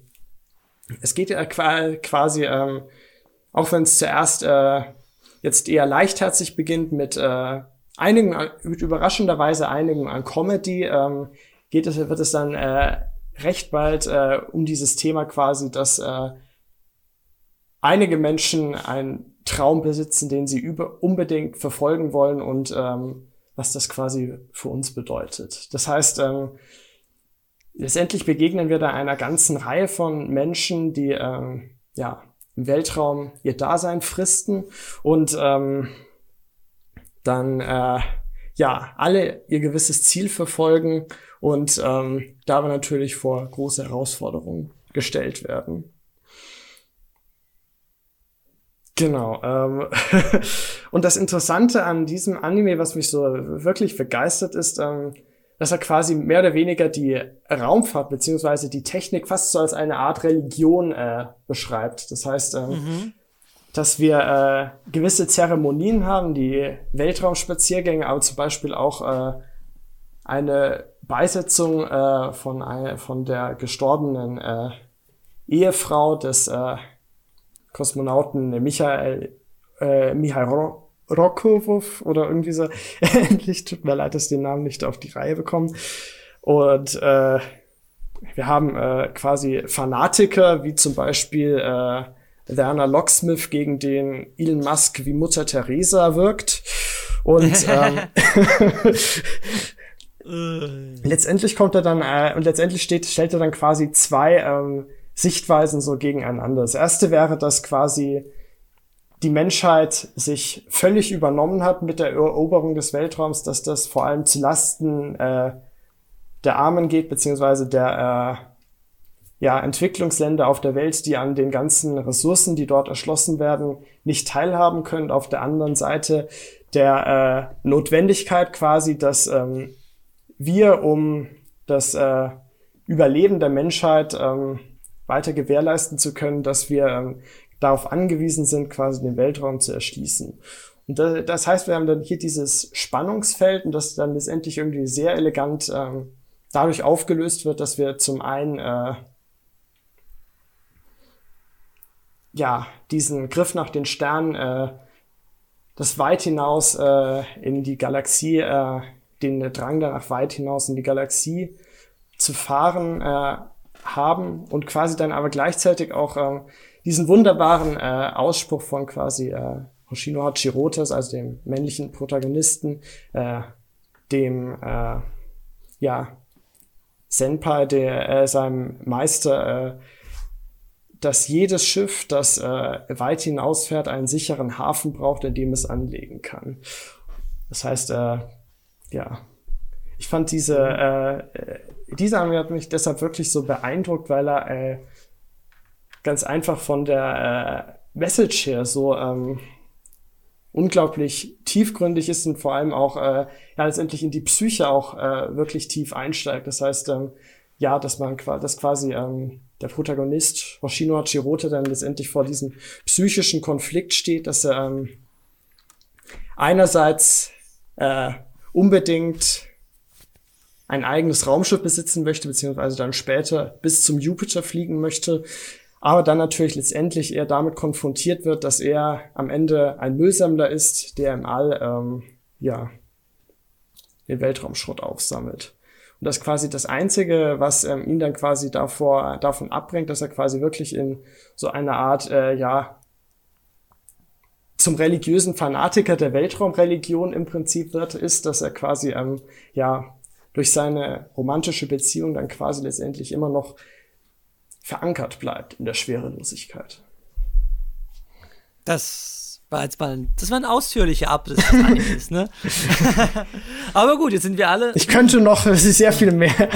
ich weiß, ich weiß, ich habe den Anime auch gesehen. Ich weiß, dass man auch sehr viel mehr dazu sagen kann, aber ich finde, du hast ein paar sehr, sehr spannende Dinge über den Anime gesagt, die auch äh, bei mir hängen geblieben sind. Ich finde auch diese Frage, also diese, dieses Spannungsfeld zwischen äh, zu, äh, zwischen äh, dieser, dieser, dieses unaufhörlichen Erforschens des Weltalls auf der Suche nach Energieressourcen und so weiter und so fort und denjenigen, die auf der Strecke bleiben dabei. Das ist natürlich ultra spannend, aber der Anime ist halt, und das ist halt ähm, für mich das Außergewöhnliche, so viel mehr als das, was er über die ähm, über seine gesellschaftliche Fragestellung hinaus macht. Es ist halt wirklich, mhm. du, es ist, es ist halt eine, es ist eine herzergreifende Romance-Story. Es ist eine, es ist äh, ein wirklich, zumindest in der ersten Hälfte, in den ersten zwei Dritteln, ein wirklich äh, gut ausgearbeiteter Slice of Life Anime. Ich fand es äh, ja, wirklich auf jeden Fall. zu Anfang beeindruckend, ähm, wie, wie, wie mit jeder Episode noch ein, äh, ein Versatzstück mehr zum Worldbuilding hinzukam. Ne? Mit jeder Episode, sei es, jetzt, sei es jetzt zum Beispiel irgendwie, wenn es um, ähm, um, die Art und um die Art und Weise geht, wie Leute äh, zu Jobs finden oder nicht, oder zum Beispiel auch dieser eine Charakter. Oder für die Versicherung ja, für die genau. Astronauten. Genau, ja. oder zum Beispiel Menschen, die schon auf dem Mond geboren sind und deshalb eine, äh, eine Knoch unter einer Knochenkrankheit leiden. Es ist alles äh, ganz verrückt, wie ausgefeilt das Ganze. Absolut. Es ist ja auch äh, quasi ähm, nicht nur äh, quasi in der Bezug auf die Story beziehungsweise aus das Weltbuilding, sondern ja auch äh, Prinzip auf die Animation, wo er wirklich äh, peinlich genau darauf geachtet hat, dass ähm, quasi die Raumschiffe, wenn sie durch das Vakuum, den luftleeren Raum äh, fliegen, dass sie da keine Töne von sich geben oder dass ähm, diese Liebe zum Detail, hä? diese äh, ganzen äh, Manöver in der Umlaufbahn, dass äh, das vermutlich der ist ziemlich einer der wenigen äh, Animes beziehungsweise auch äh, generell äh, fiktive Werke ist, die das wirklich äh, zum Beispiel äh, ja technisch physikalisch korrekt darstellen. Das äh, hat mich natürlich auch äh, äh, beeindruckt, dass man quasi ähm, ja einfach diese Liebe zum Detail dann dort hat. So, ich finde, das Playtest ist so mit einer der besten Raumfahrt-Anime schlechthin in, in Anime. So, es gibt kaum. gibt halt nicht so viele. Ja, es gibt ja, nicht genau. viel. Das ist, das ist auch ein Problem, aber ja. Aber ja, diesem Thema nähert es sich wirklich, äh, also mit viel Hingabe an. Also wirklich diese, diese Liebe zum Detail, zu diese, diese technische Versessenheit, die spürt man. Und die spürt man ja auch schon äh, über den Protagonisten, über Hachimaki. Ähm, oder wie heißt der richtig? Also ich habe Hoshino Hachirota. Hachirota, aber ich nenne ich nenn jetzt Hachimaki. Das ist das genau. klingt sympathischer. Nein, aber auch über, über seine Art und Weise, wie, wie wahnsinnig begeistert er vom Weltall ist, aber wie er auch äh, im Laufe der, der, Geschichte irgendwie auch diese, den, den, den Horror der diese, dieses Weltall ist, kennenlernt. Das finde ich eben auch etwas, äh, das ist mir ganz besonders eingefahren, diese Momente, wenn ähm, zum ja, Beispiel das, ähm, ein Charakter, immer wieder sein alter Ego auftaucht. Ähm, ja, so etwas. Das, quasi, das, das, das, das fand ich wirklich äh, vielleicht eine der stärksten Szenen in Anime überhaupt. Ähm, wie er dann mhm. quasi immer wieder mit seinem alter Ego konfrontiert ist, ähm, was ihn dann letztendlich äh, versucht von der Sinnlosigkeit ähm, seiner Existenz und seines großen Ziels zu überzeugen und mit dem er dann quasi äh, ja immer wieder im Konflikt gerät. Das, äh, das hat mich auch wirklich äh, sehr an dem Anime gefesselt. Dass man mhm. wirklich äh, sehr intensiv äh, neben diesen technischen Details, die wir jetzt äh, quasi auch angesprochen haben, auch wirklich äh, ja sehr tief in die Psyche einsteigt. Schöne Charaktere, genau. schönes Welt, nices Drama und Animation, ja, also alles, was man haben will. Let's go. Nee, es ist, es ist wirklich, ich finde es auch ein sehr, also von A bis Z ein sehr starker Anime und äh, ich finde auch, ähm, Eben, du, du hast das angesprochen, dass es eben wirklich so in die Tiefe geht und sehr psychologisch ist. Und ich finde auch wirklich, dass der Anime sich halt nicht davor scheut, wirklich äh, in wirklich besonders dunkle Gefilde zu gehen, wie zum Beispiel, ähm, ich möchte jetzt auch nicht zu viel vorwegnehmen, aber als Hachimaki die Problematik mal wirklich, der Strahlung zum Beispiel. Äh, oh ja, so etwas. Genau. Oder halt als Hachimaki auf einmal alleine im Weltall ist, ohne, ohne äh, Lifeline und irgendwie dann so, so massive psychologische Schäden davon trägt und sich davon erstmal rehabilitieren muss. Das ist etwas, was ganz viele Animes wirklich einfach, also ganz viele Anime-Protagonisten einfach so, äh, wie soll ich sagen, einfach auf runterschlucken würden. Auf die leichte Schulter. Und weiter geht's. Und genau, weiter geht's. Und weiter, es wird weiter gebettelt. Nee, das finde ich äh, wirklich wahnsinnig stark an dem Anime.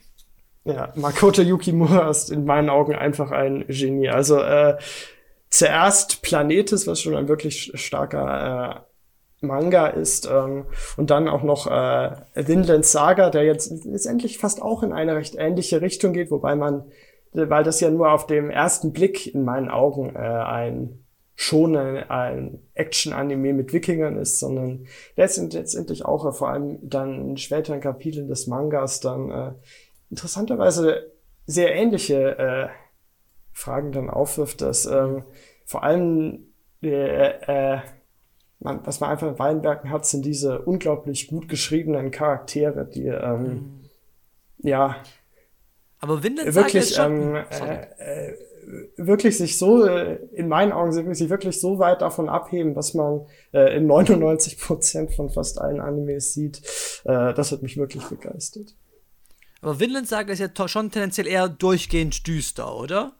Also, ja, absolut. Ja, äh, das heißt, ne? Eben, das, das Krasse ist, bei, bei Planetes ist, der, der, der Anime fängt, also das Teil genau. also richtig albern, ne? Also ja, ich, ich denke an die Nin, denkt an die Ninja-Episode. Das war, das, eine, das war mein, einer meiner Highlights, wo, wo, äh, und, ich, wo und ich habe mich gefragt, ob ich hier noch im richtigen Film bin, like. Als Hachimaki mit der, ein paar möchte gern Ninjas vom brennenden Haus springt und sie rufen alle Ninja und brechen sich am Schluss die Knöchel. Ja, nee, das finde ich auch so schön, dass ähm, irgendwie, obwohl er jetzt, jetzt, jetzt endlich äh, wirklich sehr ernste Themen anschneidet, dass er dann doch äh, irgendwie auch optimistisch ist. Ähm, dass quasi ähm, jetzt quasi ähm, diesen dunklen Seiten auch immer äh, eine helle Seite letztendlich irgendwie gegenübersteht. Ja, das ist eben auch eine Schwierigkeit, diesen Shift überhaupt hinzukriegen als Anime. Ja. Wenn du das wirklich bewusst entscheidest von äh, locker leichtherzig, äh, leichtherzig in wirklich äh, dunkle und ernste Gefilde zu gehen. Und das ist, ähm, ja, das, das, das, das ist ziemlich beeindruckend, dass es der Anime so hinkriegt. Absolut. Mhm, mhm. Ich glaube, wir haben ähm, ganz viel Begeisterung zum Ausdruck gebracht. Planetes. Ja. Ganz schön spannend kann ich jedem nur wärmstens ans Herz legen. Ich finde, äh, wobei, ich, ich denke schon, dass man sich irgendwie in diese Sci-Fi-Thematik irgendwie äh, schon so ein bisschen drin sein muss, schon irgendwie mal, was weiß ich, irgendwie auf die Sterne geblickt haben und dann gefragt haben, was machten da eigentlich die Raumsch äh, Raumfahrer auf der ISS, äh, was geht eigentlich denen so durch den Kopf? Die also wenn man sich so solche Fragen schon mal gestellt hat, dann äh, wird einen der Anime bestimmt äh, begeistern. mhm, mh. Sehr schön. Ja, die Raumfahrer auf der ISS, die, die, die sind sicherlich auch Hobby-Ninjas. Ganz bestimmt. Ohne Schwerkraft. Aber gut. Ähm, wechseln wir mal von Planetes zu dem dritten und letzten Titel, über ja. den wir heute reden. Kehren wir auf die Erde zurück. Äh, genau, der, der, Anime, den ich mitgebracht äh, habe, ist Harmony. Es ist ein Anime-Film. Ähm, einer von drei Filmen, äh, einer von drei Adaptionen des legendären Cypher-Autors Satoshi Ito. Und ähm, in dem ging es geht darum, also es ist quasi eine utopische, in Anführungszeichen utopische Vision unserer Gesellschaft. Ein, eine Zukunft, in der ähm, es, in der Frieden herrscht, in der Krankheiten ausradiert sind, in der ähm, ewiges Leben ermöglicht ist. Und, ähm, und in dieser rosaroten Zukunft äh, befindet sich, befinden sich äh, Mia und wie heißt der andere nochmal? Tuan. Tian? Genau, und, und Tuan. Ja. Ähm, zwei junge Mädchen, die die, die Stadt, sagen wir mal, die, die Stadt so den heißen Jungs in der Klasse lieber sich mit philosophischen Fragen auseinandersetzen und äh, doch sehr tiefgreifende Grundsatzdiskussionen führen. In einer Gesellschaft, in der quasi die Pri komplette Privatsphäre aufgegeben wurde, für im Austausch äh, von diesen, sagen wir mal, gesundheitlichen Wundern. Ähm, das ist das ist nämlich eine Gesellschaft, in der jeder quasi so kleine Mikrochips in sich trägt und von der, von der Regierung, äh, von der Regierung ähm, quasi aus der Ferne äh, ähm, mit, mit, Medikamenten behandelt werden kann.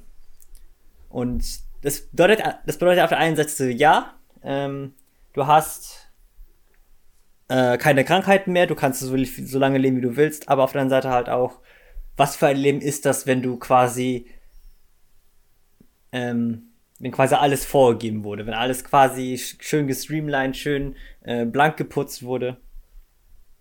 Und äh, genau diese Frage stellen sich halt auch Tuan und Mia und äh, Sian, die, die dritte Freundin. Und sie, sie kam dann schlussendlich zu dem ähm, zu der Schlussfolgerung so,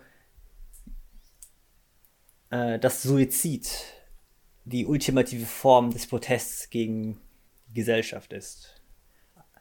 Eine, mhm. genau, eine Gesellschaft, die nämlich alles kontrolliert. Wie kann man, wie kann man sich dieser Kontrolle entziehen? Niemand sich umbringt. Also zumindest soweit die Theorie. Hat nicht ganz geklappt. Der Numir ist, der Numir ist ganz gestorben. Ähm, und wir, genau, dieser Film äh, ist dann aus der, aus der Perspektive von Tuan 13 Jahre später erzählt, die dann jetzt als Inspekteurin von der WHO, hier hat die WHO nämlich eine eigene Polizeieinheit, die hat Inspekteurin von der WHO quasi äh, einen Terroranschlag, also Terroristen auf dem Weg, äh, auf dem ähm, verfolgen muss. Die dieses, dieses, dieses System, das halt aus der Ferne Medikamente äh, verabreichen kann, quasi ähm, geentert haben und Leute zum Selbstmord äh, zum Selbst Selbstmord bringen. Mhm. Und es ist dann so quasi, es ist ein sehr dialogreicher Film. Äh, es, also, es, es gibt Action-Szenen, die aber doch sehr rar gesät sind. Äh, stattdessen verfolgen wir halt so, so wie Tuan dieses Rätsel, also halt dieses Rätsel quasi Schritt für Schritt löst. Ähm, und es ist halt diese ähm, doch interessante Frage, so, was ist die Weltgesundheit wert? Ist es wert, die Gesellschaft ähm, am so ist es wert, in so einer Gesellschaft zu leben? Quasi. Mhm, mhm.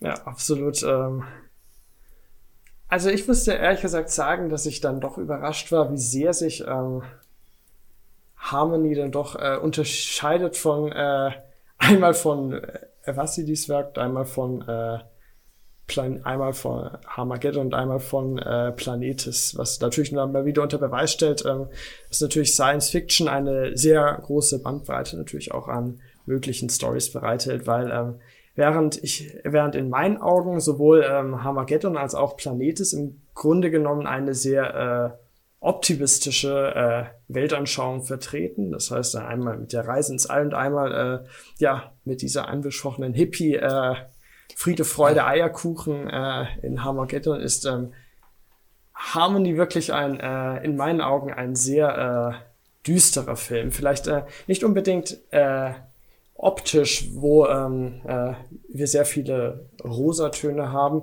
äh, sondern vor allem in der Handlung, äh, die dann vor allem äh, ja interessanterweise auch ein bisschen davon abkommt, äh, ob jetzt quasi diese Ideologie des Vitalismus ähm, wirklich der Weisheit letzte Schluss ist, sondern ähm, sich dann quasi sehr darauf fokussiert, ob quasi ähm, ja der Freitod, beziehungsweise ähm, dann letztendlich äh, gibt ja da dieses Harmonieprogramm, das letztendlich äh, in allen Menschen quasi den äh, das Bewusstsein aufgibt, so dass sie quasi mehr oder weniger als äh, leere Drohnen mehr oder weniger ihre Existenz fristen, was dann letztendlich äh, diese Terroranschläge folgen, folgen ja das Ziel, dieses äh, Harmony-Programm zur äh, ja, Arbeitsdronisierung quasi der äh, Menschheit voranzutreiben, ähm, dass dieser Film wirklich ähm, ja wirklich äh, äh über weite Strecken sehr nachdenklich ist Fall, und ja. ähm,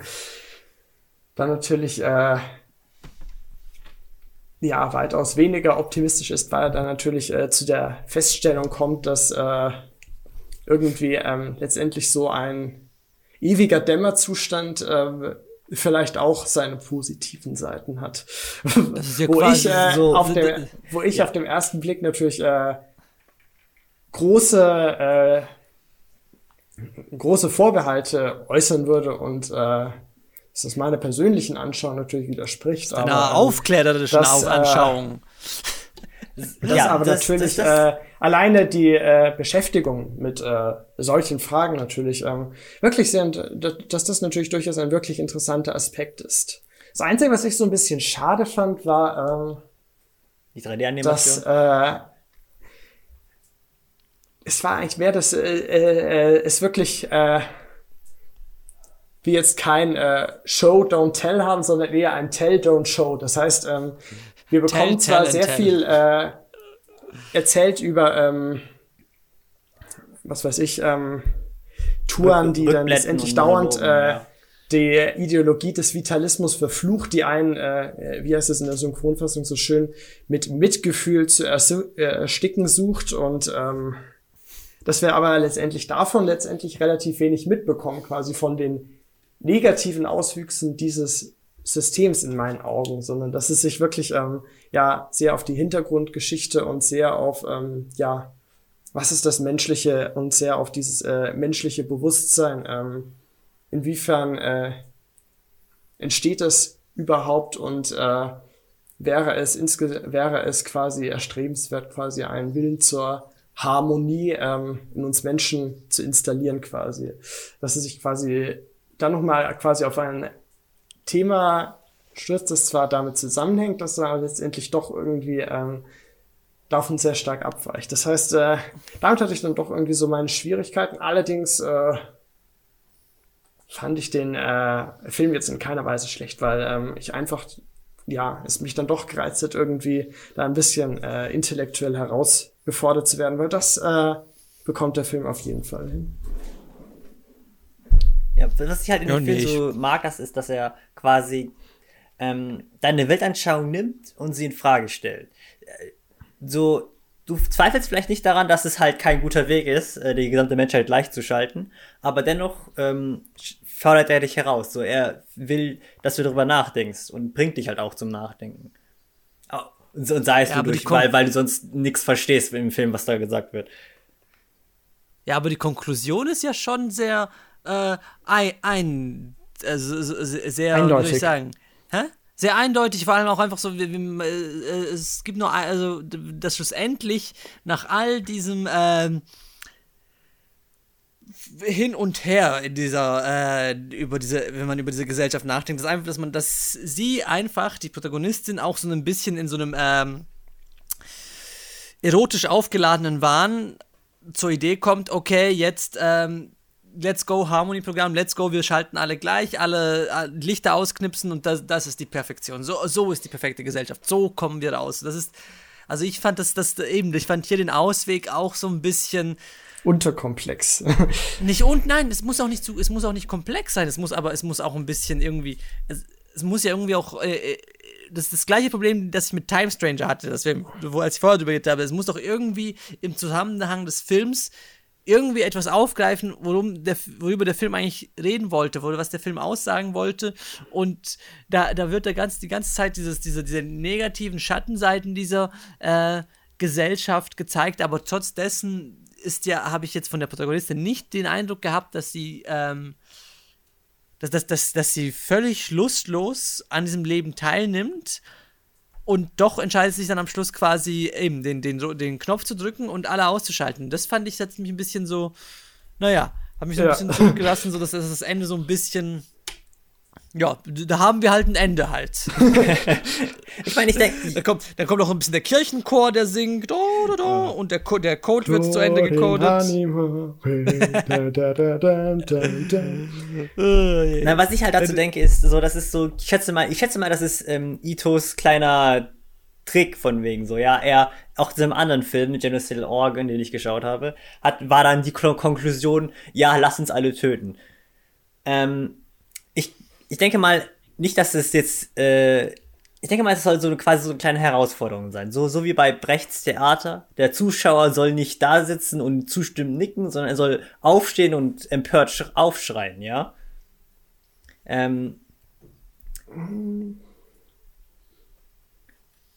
Ich, ja, äh, gut, das, ist, das, kann, das, kann, das, kann ich ein, das kann ich einsehen, aber irgendwie ist das aber, aber dann, dann ist das auch irgendwie mit, dann, dann hätte das aber noch mit mehr Entschlossenheit zu diesem Ende geführt, äh, hätte das führen sollen. Das ist ja irgendwie, vielleicht liegt es auch daran, dass die Protagonistin doch gar nicht so, ähm, dass das, das alles, was sie tut, eigentlich auch nicht so, ähm, klar nachgezeichnet wird. Ja, also, sie, also ihre, ihre ganze Motivation wird, ist, ist ein bisschen schwach im Hintergrund. Das ist natürlich zugunsten dieser, äh, zugunsten der, äh, des Worldbuildings. Das, das, sie geht ja eigentlich wirklich, ähm, Sorry, ich, ich drück's mal ein bisschen gemein aus, aber ich meine es nicht so gemein, aber sie geht wirklich von Ort zu Ort und lässt sich Info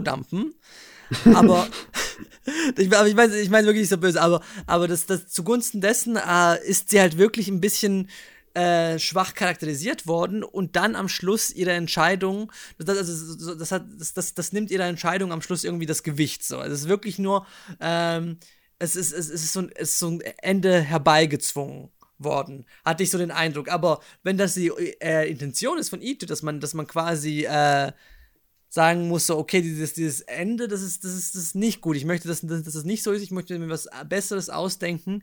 Da hätte es für mich irgendwie ein bisschen mehr Nachdruck gebraucht. Also, dass, dass, dass man auch irgendwie vielleicht auch diese, die Tragweite des Endes zu spüren bekommt, weil man sieht ja schlussendlich nicht die Leute, denen das, denen das Licht ausgeknipst wird, sondern es hört auch wieder ganz, es hört so abstrakt auf, wie es begonnen hat. Halt wirklich mit, äh, ein bisschen so surrealen Szenerien und dies und das, aber man sieht es zum Beispiel nicht so explizit wie äh, in den Suizidszenen, die quasi die Geschichte angestoßen haben. Ne? Dort hat man, dort hat, dort hat man ja wirklich äh, Wert gelegt darauf, das Publikum zu schocken. Ja, äh, was mir ein bisschen geholfen hat, äh, diese Geschichte ein bisschen besser nachzuvollziehen, war, ähm, dass quasi ähm, Ito, also quasi der ähm, Autor der Geschichte, ähm, als er quasi diesen äh, basiert nicht auf einem Manga, sondern letztendlich tatsächlich auf einem Roman, das ähm, Junji Ito ähm, zu dem Zeitpunkt, als er den Roman verfasst hat, auch selbst an äh, Krebs erkrankt und äh, dann auch wenige Jahre später gestorben ist. Vor diesem Hintergrund kan kannte ich mir dann tatsächlich dann doch eher ähm, ja mehr einen Reim darauf machen, warum letztendlich die, der Film äh, zu dieser ähm, Konklusion dann letztendlich kommt, dass äh, quasi irgendwie ein glücklicher Dämmerzustand, ein Harmonieprogramm äh, dann doch äh, irgendwie ähm, zumindest eine, zumindest etwas ist, worüber man nachdenken sollte, allerdings äh, natürlich ähm, keinesfalls äh, es irgendwie versuchen sollte, in die Tat umzusetzen, in meinen Augen. Das heißt, äh, dieser persönliche Hintergrund äh, erklärt natürlich schon ähm, zum Beispiel auch wirklich äh, diese sehr getragene Stimmung im Film. Äh, das heißt, ähm, ich denke schon, dass das quasi ein sehr persönliches Werk mhm. ist, was äh, Ito da verfasst hat. Okay, das finde ich spannend, aber das läuft so ein bisschen dem zuwider, was äh, Tayo vorher gemeint hat, zumindest äh, bis zum gewissen, zum gewissen Stück weit, weil wenn du mir das erzählst über Ito, dann ich kann mich da ja nur hineinversetzen, das kann ich nicht wirklich nachvollziehen, aber dann unter dieser Bedingung könnte ich mir wirklich vorstellen, dass du sagst, okay, das ist eben diese, das Leben ist so voller Leid und im Falle der, ähm, der, der Gesellschaft in Harmony ist das Leid ja eher, dass man äh, quasi völlig unfrei ist in seinen Gedanken und zu einem lebenslangen Happy-Go-Lucky-Life verdonnert ist. Und Itos Leid ist natürlich ein anderes, aber dass man auf, im Hinblick auf dieses große Leid dann doch sagt, okay, dieser Dämmerzustand, das ist das, das, das, das, das, das Richtige, das ist das, was uns ein, das, das glücklichst, das ist das möglichst glückliche Leben bescheren könnte. Glücklich, aber doof im Prinzip. Ja. Deine Gedanken können nicht, eingesperrt, können nicht eingesperrt werden, wenn du keine Gedanken hast. Das ist so die Logik. Aber ja, das stimmt schon. So die, die, die, gesamte These, die Harmonie aufstellt, da, äh, die ist nicht gerade sehr erstrebenswert. Nee, ist, aber es ist, äh, also das, das, dieser Aspekt, den fand ich, den fand ich schon spannend. Und ich glaube, also, ein Moment, in dem wirklich, in dem der, der, ich das Werk wirklich sehr gut gefunden habe, das war, ähm, als es um diese Wärter-Suizide ging. Ne? Das, das, da berufen sie sich ja auf eine wirklich eine historische Begebenheit, als Goethes Leiden des jungen Werther erschienen ist, haben sich ganz viele im Nachgang äh, selber umgebracht, auch aus, aus ähnlichen Motiven. Die waren da so gepackt davon, wie der Wärter aufgrund seiner abgelehnten, also seiner abgelehnten Liebesbedürfnisse äh, den Suizid gewählt hat, dass das eine ganze Menge anderer Leute auch gemacht hat. Und das, in, diesem Moment äh, ist es, ist es, ist, wird wirklich mit diesem urdüsteren Thema, ne, dieses des Suizids, es ist einfach wirklich äh, es ist wirklich, darüber denkt man eigentlich am liebsten nicht nach. Also das, das so Gebiete, wo man echt, äh, die da richtiges Schaudern bei mir hervorholen. Aber in diesem Moment äh, wird es, wird es im, im Kontext des Werks irgendwie auf ein interessantes Verhältnis gesetzt, wie, äh, warum, warum sie diese, diese, diese Freiheit des Suizids, und ich meine ja, dass das Ende des Films eigentlich auch ein Suizid ist, ne? Also so ein gesamtgesellschaftlicher Suizid. Oder? Gedankensuizid. Absolut. Ja, also, also eben. So Allerdings. Äh, Gedankengenozid, wenn dann, warte mal. Ja. ja, ja, aber man, ja gut, das stimmt schon, aber. Ne, also es ist, die Leute werden halt schon umgebracht in der, im, im Glauben, beziehungsweise in, im Wissen, dass das Leben danach halt diesen Stämmerzustand für sie bereithält. Und leben auch in Anführungszeichen. ja. Äh, wobei ich dann doch ein bisschen äh, mich gewundert habe, ob ähm, dass es tatsächlich ähm, darauf anspielt oder ob ähm, das mehr oder weniger nur so ein Einwurf war, um quasi ähm, ja quasi das Szenario etwas realistischer zu halten, weil letztendlich äh, war es ja, obwohl ähm, jetzt tatsächlich belegt ist, dass nach äh, dem Erscheinen des jungen Werte äh, irgendwie einige Menschen Selbstmord begangen haben, wie der Protagonist im Werk, dass ähm, das aber das da natürlich nicht äh, damals im 18. Jahrhundert alle sich äh, den Säbel in die Brust gerammt haben, was ja letztendlich äh, bei Harmony natürlich deutlich anders ausschaut. Das heißt, äh, ja, auch da hat mir so ein bisschen die Kohärenz gefehlt. Was ich aber dafür ähm, ja äh, deutlich interessanter fand, äh, war äh, wirklich einfach äh, ja, dass man quasi ähm, diese Gesellschaft, die extrem auf Gesundheit bedacht ist und ähm, dann natürlich auch die negativen äh, Seiten dessen beleuchtet. Was natürlich, äh, das, sind, das sind in meinen Augen die wirklich äh, interessante Thematik dahinter. Mhm. Da finde ich interessant und, da, und, vor allem äh, auch sehr aktuell hier. Ja, auf jeden Fall. Genau, also, und da, äh, also das, äh, also da hätte ich mir wirklich gewünscht, dass der Anime da noch etwas tiefer einsteigt, weil ähm, mhm ja, inwiefern also, sind wir bereit, Freiheit aufzugeben, um äh, mehr Gesundheit zu erlangen? Das ist ja eigentlich eine wirklich äh, interessante Fragestellung, auf die der bei, auf die der Anime dann natürlich äh, durchaus einige äh, interessante Ideen dann hat, zum Beispiel mit diesem, äh, ja, System, das quasi dir automatisch Medikamente verordnet. Ja gut, das, das, das ist ja irgendwie die Ausgangslage. Also ich finde, der Anime ist da ähm, ein bisschen geht, geht er so in die alles oder also ist, er ist ein bisschen schwarz und weiß, geht ein bisschen sehr hart in die alles oder nichts Richtung. Ähm, wollte nur ganz kurz noch mal Bezug zu dem, zu dem Goethe-Punkt von vorher. Da gebe ich dir auch ein bisschen recht. Ähm, ich fand auch an manchen Stellen, weil der Anime zitiert sich schon, äh, zitiert sich schon so, so selber um die Wette. Also da wird wirklich äh, irgendwie ein Foucault ausgepackt, da werden wirklich alle möglichen äh, Referenzen zu Philosophen und Autoren hergestellt. Ja, der einmal kurz Brave New World erwähnt, danach nie wieder. Ja, ne? Also das, das, das, ich, ich glaube, das ist so, das ist mir so ein bisschen so irgendwie, man möchte ein bisschen schlau wirken, ohne dass, ohne dass es irgendwie einen Grund hat dafür. da habe ich mir auch gedacht, so, okay, wofür sind eigentlich diese Referenzen eigentlich da? Aber zurück zu dem eigentlich was Spannendes, nämlich dieses, dieser, diese Frage irgendwie, ähm, wie viel Individualismus geben wir zugunsten von irgendwelchen höheren Werten wie Gesundheit oder Freiheit von Schmerz auf. Und da fände ich zum Beispiel einfach nur wirklich spannend, die, also dass man, dass man so versucht, diese Grautöne ein bisschen auszuarbeiten, weil ich würde mich würde zum Beispiel wundern, darf man in dieser Welt eigentlich noch rauchen oder haben wir schon ein Rauchverbot? Das ist ja irgendwie etwas, was. Wir haben ja am Anfang diese Szene, wo irgendwie die illegal äh, Alkohol und äh, Zigaretten Ach, stimmt, Handeln ja. mit äh, diesen äh, das, das ist ein gutes, World, das ist ein gutes Worldbuilding-Piece. Das, ist ein, das ist ein gutes Worldbuilding-Piece am Anfang. Doch, das fand ich, das fand ich gut. Aber eben wirklich so diese, anstatt wirklich sich auf diese, ich glaube, der Anime hat sich einfach ein bisschen zu viel aufgeladen, indem er diesen Detektiv-Mystery-Plot so, so, so äh, wirklich lange in Dialogen abarbeitet bis zum großen Finale, dass, dass die Welt irgendwie und all ihre Grautöne ein bisschen zu kurz kommen. Das war so ja, ein Eindruck, den ich hatte. Genau. Also die Grundidee ist wirklich spannend. Über die Umsetzung bin ich vielleicht. Das heißt, äh, die Grundidee, quasi die Ideologie, der Konflikt, der dahinter steckt, ist wirklich interessant. Nur über die Umsetzung bin ich mir vielleicht etwas weniger sicher. Allerdings würde ich auch trotzdem sagen, dass das äh, sicherlich ein interessanter Film ist, den, der, den sich jeder äh, anschauen könnte, der äh, Lust hat, sich äh, mal mit solchen äh, Fragen irgendwie zum, der, der, sich, der sich für solche Fragen äh, über das menschliche Bewusstsein und äh, ja, ja, inwiefern der freie und inwiefern der freie Wille in uns entsteht.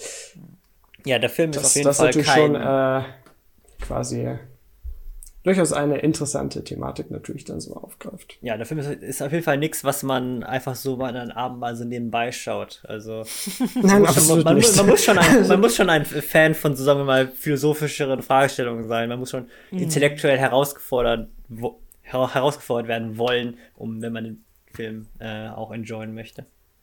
Und war das der Grund, da- warum du ihn mitgebracht hast? Äh, hauptsächlich einerseits das, aber auch, ähm, weil ich halt diese Thematik von wegen, ja, was ist Gesundheit, was ist, ist es das Gesundheit wert? Ähm, diese Thematik, die doch sehr aktuell ist mit der Corona-Pandemie gerade. Alles klar. Gut, dann besprechen wir im nächsten Proxcast die Impfpflicht. Es, geht, es wird weiterhin um Anime gehen, aber wir sehen auch, wie. Das, ich glaube, das war wirklich eine wunderbare Runde, in der wir gesehen haben, ähm, wie Anime wirklich die Realität verarbeiten, wie so, so ein Medium äh, unsere Realität aufgreift und interessante Fragen stellt und uns auch hilft, irgendwie uns als Individuen, als Gesellschaft, als Ganzes zu verstehen und zu was für Schlussfolgerungen man kommen kann. Man, vielleicht ist es ein bisschen weichgespült wie bei, bei Planetes oder bei Harmageddon, vielleicht ist es so ein bisschen nihilistisch und dunkel wie bei Harmony oder vielleicht geht einfach alles in die Luft wie bei Akira. Wir wissen es nicht. Aber ich glaube, dieser Podcast geht versöhnlich zu Ende und deshalb möchte ich noch einmal meinen wunderbaren Gästen danken. Nicht Peter, deine letzten Worte. Schaut Planetes. Tayo, deine letzten Worte. Das, was er gesagt hat. Oh, das ist schön.